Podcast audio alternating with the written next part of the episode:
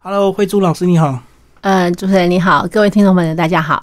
好，我们来介绍你的新书哦，这个翻转财富的人生练习。嗯，哇，这个是一个主题一个主题，就是你在疫情期间的一个观察吗？呃，其实我二零一八年退休的时候，就这个出版社跟我联络嘛。那其实我因为我在四十岁的时候，我自己出了一本叫《睡觉理财》，那时候是送给我自己的一个。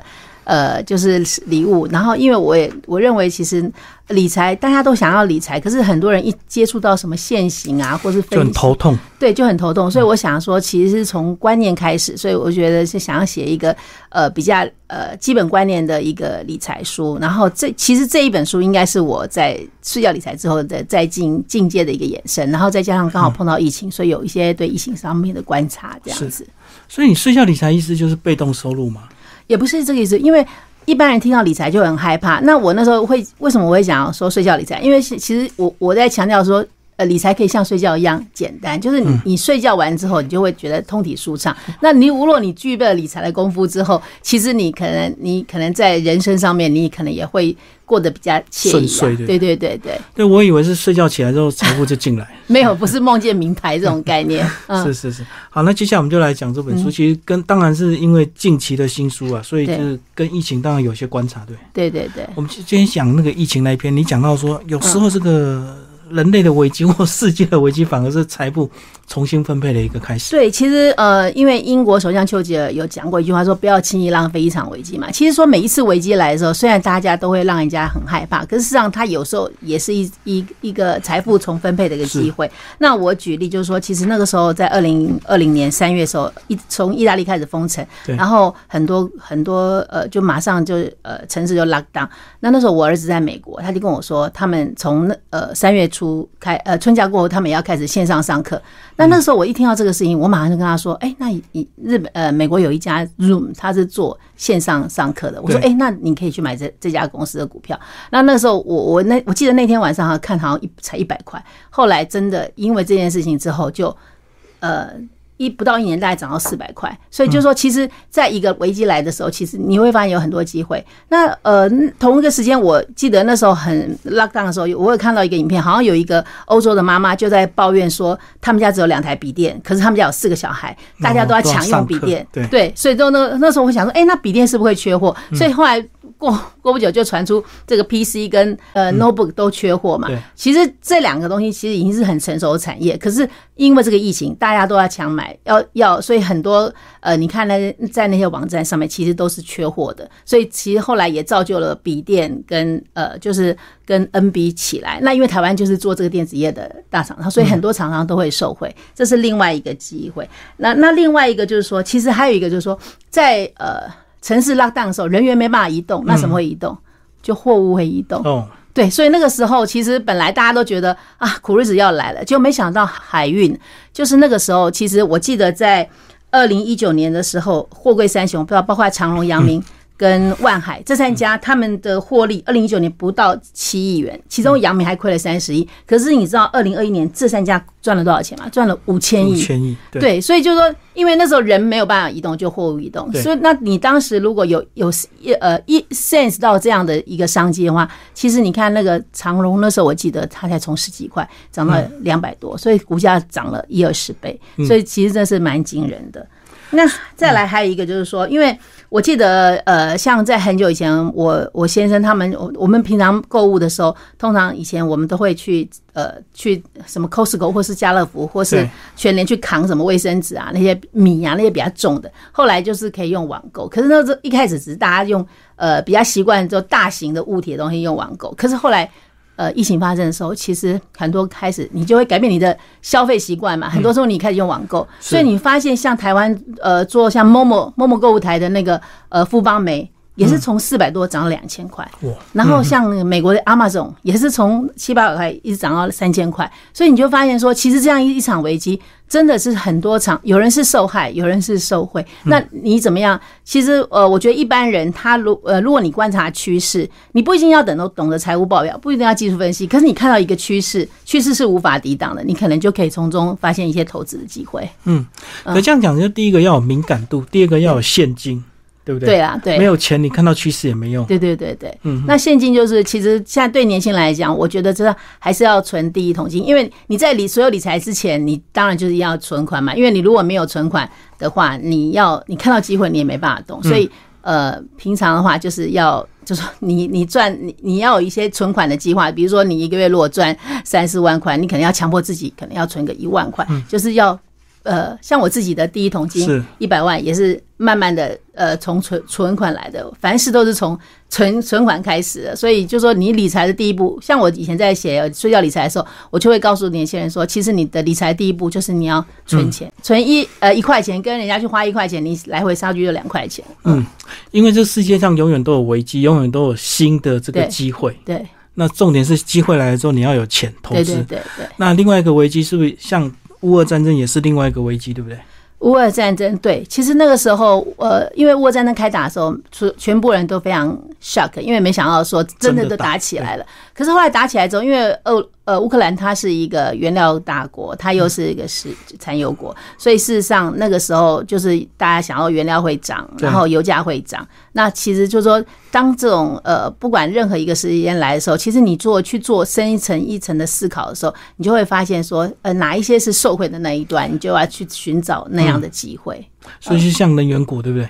对能源股那个时候，我记得，其实，在乌俄战争开打前开打的时候，是不是油价是不是还有一阵子还负的？不知道是开打前还是开打后。那个时候就是一个很好的机会，因为后来油价就大涨嘛。嗯，哦，我记得对 lockdown 的时候，那时候油价，因为大家想说整个 呃人不出门了滞，对，对所以整个好像那我记得那时候好像油价还有变负数的。然后可是后来你看乌尔战争一开打，油价就冲上一百块。所以事实上，这个国际的金融形势其实是瞬息万变的。嗯嗯，所以这样讲，其实有时候关注一些新闻时事，还是一些必要的功课，对不对？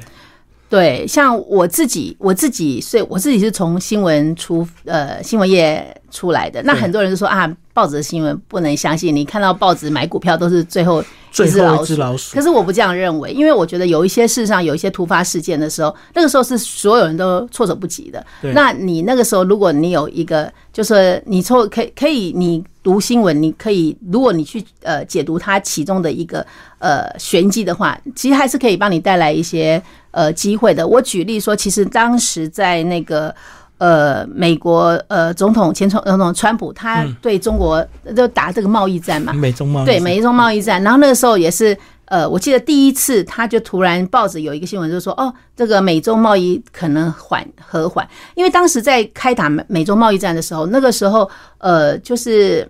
呃，大家都担心说，呃，美国报复中国，中国一定会报复苹果，所以苹果概念股跌很惨。但是那时候有一个位声音就说，哦，美中贸易可能会缓和的时候，那那一天我就想说，如果这样缓和，那那谁会最会受惠？那应该就是呃，当时最惨的人会被受压的，对，所以我想说那一天应该是苹果概念股应该会受惠，所以我看到那个经济日报的头版头就是说，哦，就是美中贸易的可能会呃，就冲突可能会舒缓的时候，那那天我就我记得我那天买了四四四档苹果概念股，就后来真的就是大涨，所以就是说，其实看报纸还是可以找到投资机会。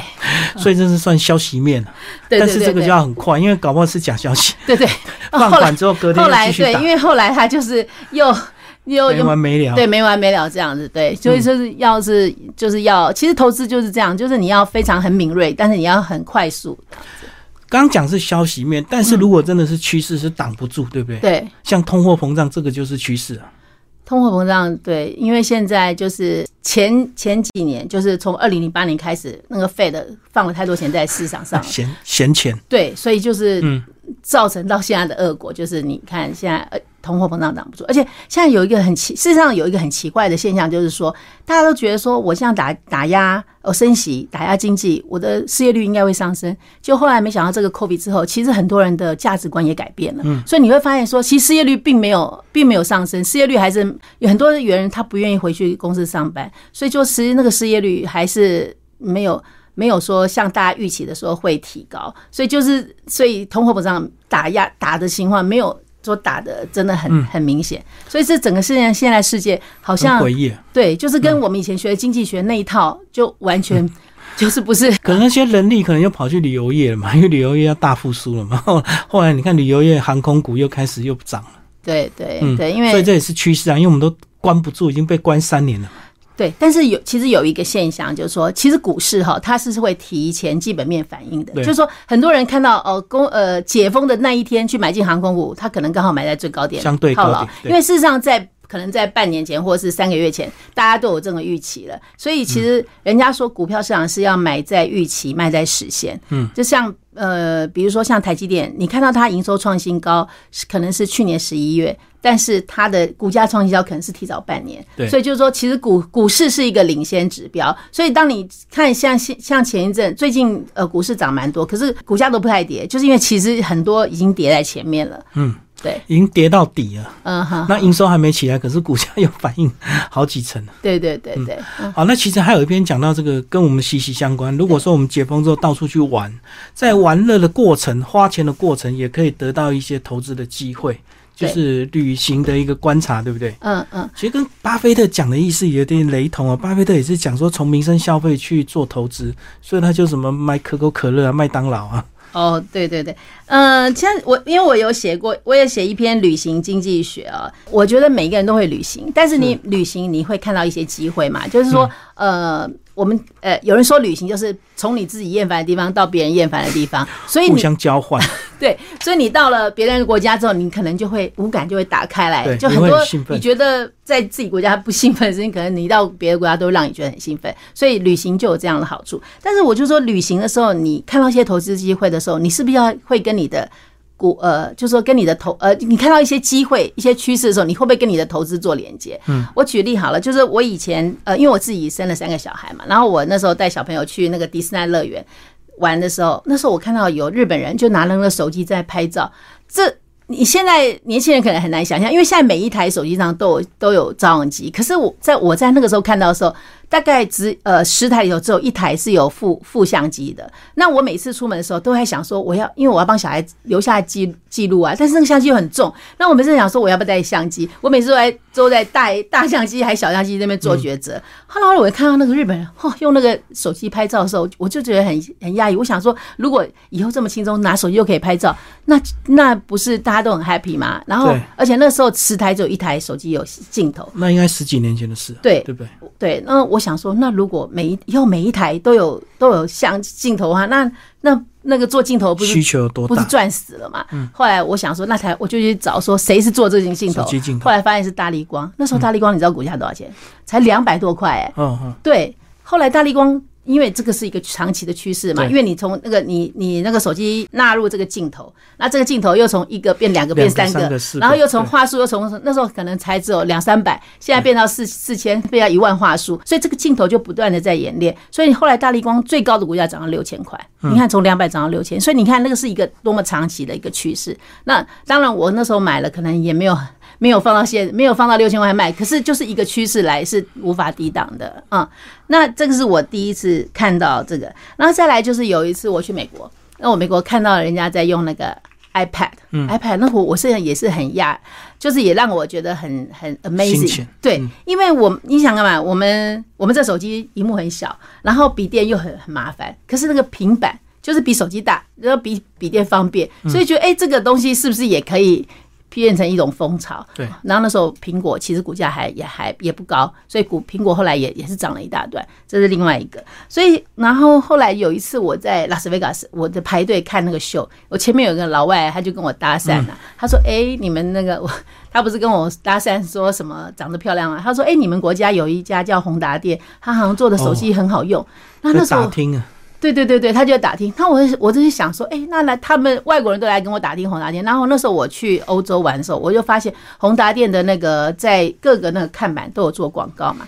然后后来那时候宏达店也才三四百块，它后来也涨到一千二，就是说其实更高就是当时都是有有这样一个风潮。所以说我就说旅行的时候，其实它可以让你比更亲身的接触那些你可能平常只是在我呃文字上可以呃就报纸上或是杂志上可以看得到。我记得那时候 iPhone 十一在出来的时候，所有的分析师都唱衰这个 iPhone 十一，就说它是最末代的四 G 手机，一定肯定是卖不好。然后我大家都没有人看好啊那个 iPhone。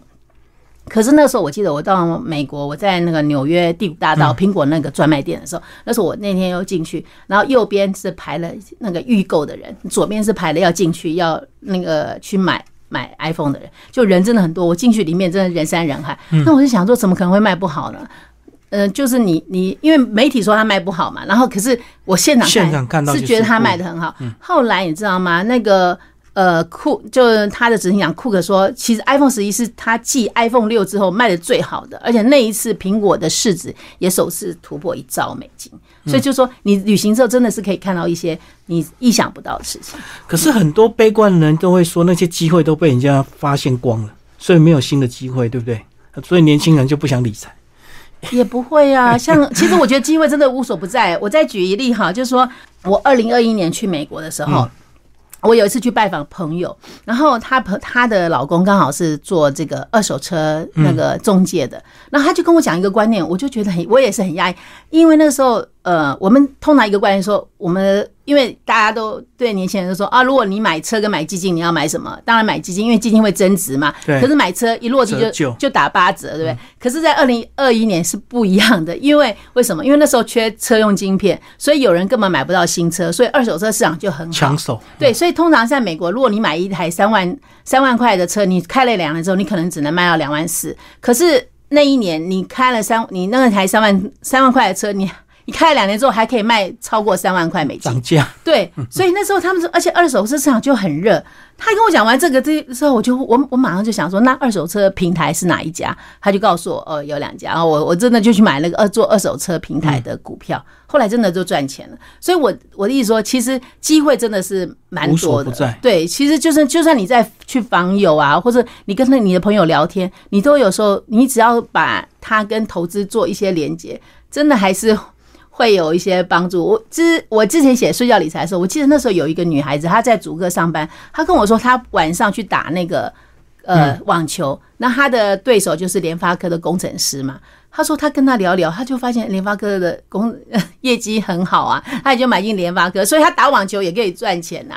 所以就是说，其实你你要随时就是把你的五感打开来，然后呃，就是你身边有什么机会，其实我觉得真的是蛮多的。你刚举这个例子，我一开始还以为说，因为联联发科的业绩很差。所以他工程师闲到晚上可以去打网球？没有，他是说他刚好碰到联发科的工程师，然后可能有聊有聊一下嘛，然后大家会知道说他的很很平常很忙或者怎么样。对，就是因为所以真的，我就觉得你就是多多听多问，走出去，因为财富跟真的你就是我里面其实有一篇就是说，其实你宅在家里是不会创造 创造，一定要走出去，要走出去，财富就在转角处。而且走出去一定要问呐。而不能是用表面。如果说像我刚举那例子，用表面观察，你还以为他业绩很差，结果根本就不是，对不对？对对，所以没有问对对对，要多问。对，所以其实随时都有机会，就是看你自己的五官、五感有没有打开。对对，嗯嗯。好，那其实，在最后呢，我们来讲最后这个最重要，预立遗嘱。有时候钱赚很多啊，可是到最后，如果你没有做适当的分配，炒不完了。对，包括现在很多大家族还在炒，哎。对，因为你举长隆那个例子，嗯，对，其实很多人都王永庆的还还在吵啊。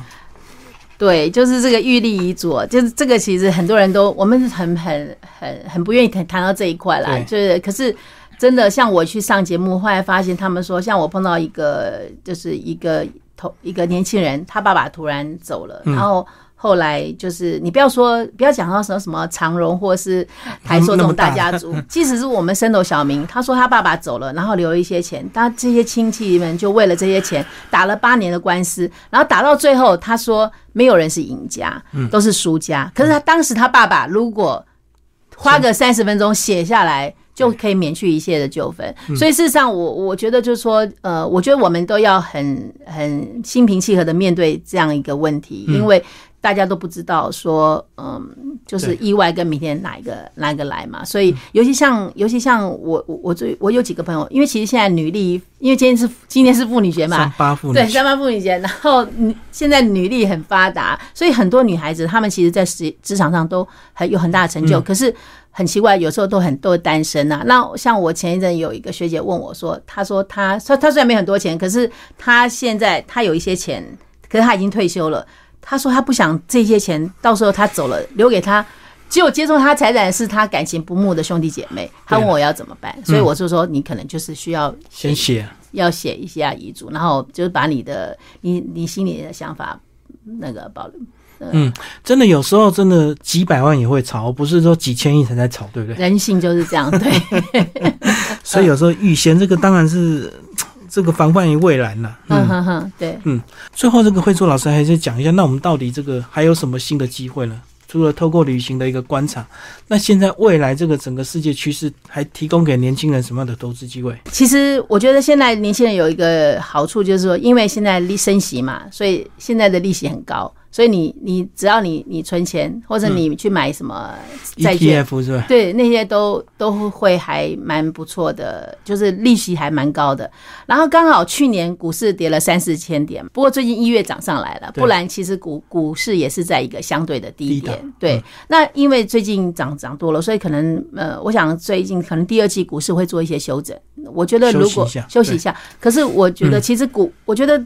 很多的工具里头，其实股市还是一个蛮不错的一个投资工具。以我自己为例，其实我到三十五岁以前，我都没有投资股票，是因为我后来生了小孩子，我觉得教育很重要，我需要积极一点。对，就是我要招，我要培养我的小孩的教育，那我才需要理财。那时候，那我还才选择股票。那股票基本上在台湾，股票它的交易税很低，它现在又不用课那个股票交易所得税，所以它是一个还不错的工具。那我觉得，如果在呃，大盘回档的时候，你选到一个好的公司，那其实你是可以让你的财富是可以成长的。像我那时候，我自己二零一八年退休的时候，我就把我的退休金放在。台积电，台湾最好的公司。虽然那时候台积电它一年配八块，它的殖利率带只有三点五 percent，但是因为它是台湾最好的公司，而且半导体这种东西你发展还是都需要用到，嗯，所以我我那时候觉得我放我这一笔退休的钱，我就不想要花大脑，我就是想要放在一个台湾最安全、最有能力然后的公司里头，帮我的把这些我的退休金再膨胀。那其实这几年下来，我那时候是买二二五嘛，那其实现在台积在最高都到六百，那现在五百，其实再配加上配息，我现在也其实我的也是很好的，也是也成长了一一两倍，所以我觉得是说，其实你找你在股市低档的时候找到一个好的呃公司一个标的，你其实是可以让你的财富增加的。那当然你说你马上问我说要找什么公司，那就可能要自己去做功课，对。嗯，可是很多人都会鼓励这些年轻人投资的 ETF，它相对容易，然后又比较简单，然后又有一定的 ETF 也是可以。ETF 是比如说，好，你像像比如台湾 ETF 这五五十大嘛，就是说你你就是零零五零，对它，因为我们其实投资有一有有讲一个方法，就是说你不要把全部的钱放在同一个篮子里头，你要分散嘛。那 ETF 刚刚好可以分散，而且 ETF 是可以不用花脑筋。但是我认我个人认为 ETF 是无法致富，就是说你要你年轻人第一步当然是可以投 ETF。或者说你自己不熟悉的公呃国家，像我去以前以前我到中国看中国大陆快速成长的时候，我也想投中国大陆，但是我不晓得要那个市场我是完全不了解，完全陌生。对，那我就是想说我是投 ETF，所以我那时候就有买中国的 ETF，那我也跟着它的经济的成长，但没有就是说也后来长期来看也是有赚钱，但是我认为就是说它只能让我赚到还不错的报酬率，但是没有办法。呃，翻身是吧？对，没有，我是觉得投资应该要多元啦，就说呃，当你有有本事，就是去投资呃各。看个别的公司的时候，我觉得那也要一点。那当然，ETF 也也是可以。像我记得我在两千零八年的时候，我去俄罗斯的时候，那时候股那时候油价涨到一百四，我认为那不可能是短期的现象。我是想要放空油价，但是我也不想要要要选什么，就我就去问那个我的李专说：“哎，那那个放空那个 ETF，呃，放空油价的 ETF 是什么？”那我就当时就买了那个的 ETF。所以就说你，我觉得 ETF 是在一个你不熟悉的市场，比如说我今天要买，呃，有人跟我说：“哦，中国好。”好，比如说现在中国，人家说中国会起来，那中国那么多，我哪知会？我咋知道要投什么股票？那我就选选中国 ETF，或者说人家说现在债券，债券现在因为利率在高档嘛，利率在高档，债券价格就是低档，那可能呃 maybe 短期还是会升息，可是中长期五帕的利率毕竟是毕竟算是高点，所以它还是有可能债券价格会上来。那那像债券那么多，我怎么选？那我可能就去买债券的 ETF，就是说。这对于我不熟悉的市场，我觉得 ETF 对我来讲是一个很好的一个选择。那我觉得对于一个呃刚入市场的一个小白来讲，ETF 也是不错，因为你可能台股市你你都不晓得选谁，那零零五零、零零五六、零零五零是呃就是台湾五十大嘛，然后零零五六是高股息，这些或者说你选什么，你看好电动车，你也可以投电动车。电动车一对，我想到说，我其实在中国那时候，人家叫我要投存款，然后我就是要捧场，然后我也不晓得投什么，我想说，哎，中国很发展电动车，我就买了电动车基金，就两三这两三年来。中国股市不好，可是我的那个那个电动车的 ETF 是赚了好像两三倍，所以我意思说，其实这个 ETF 就说，呃，我我我是我个人是把 ETF。作为那种我不熟悉市场的一个敲门砖，但是我在台湾，我说实在我是没有买过，我我没有买零零五零，我也没买零零。因为在台湾我们就相对容易嘛，你直接选个股就好了，而且现在还可以买零股嘛，对不对？对对对，所以像如果说你像如果你存钱，呃，你其实你同样好，你一个月存一万块，你去买而零零五零，或是说你去买一个个股，那通常这五十大可能有好有坏，你可能就会摆带路掉，平均下来就差不多了，对，五六趴，一五六。对对对，可是你有可能买。到一个好的股票，你可能会比较好。当然，你也可能会敲进去。我说，你买到差的，你可能就没有了。所以，就我觉得还是要自己做功课，去选个股，还是要自己做功课。嗯嗯。所以，对投资来讲，还是要积极，对不对？我觉得不能消极。就像我刚刚说，其实大家就一讲到投资会很害怕。所以，为什么我讲睡觉理财？不是说睡觉梦到名牌，而是理财其实可以像睡觉一样那么简单。其实我刚刚举的例子，大家都会旅行啊，大家都会去迪士尼乐园啊，大家也都会去苹果的商店啊。那你要。你会不会去把这些跟你你投资做一些结合？这样对啊，你不能够再像以前一样工作一辈子就靠我们的劳保退休金，对不对？劳保退休金 对，未来怎么样还很多变数，所以还是要自己积极一点。对对对，所以买书慢慢 K。其实这本书相对很多理财书算容易啊。对对，我因为就很多你自己实际生活的故事。对对对对，不是那么多现行数据。主要是说呃，有我觉得观念啦，观念很重要。就是说你你如果有一个观念你打通了，你可能就会有一些收获。其实我还是强调观念，因为我写写那个技术线型，我写不过分析师啊，所以我只能告诉大家。那个都很会讲啊，很会讲，结果他还是在靠收会员过生活，他也不是自己赚大钱了，对不对？好，谢谢慧珠老师，我们介绍这本书，好，谢谢，谢谢。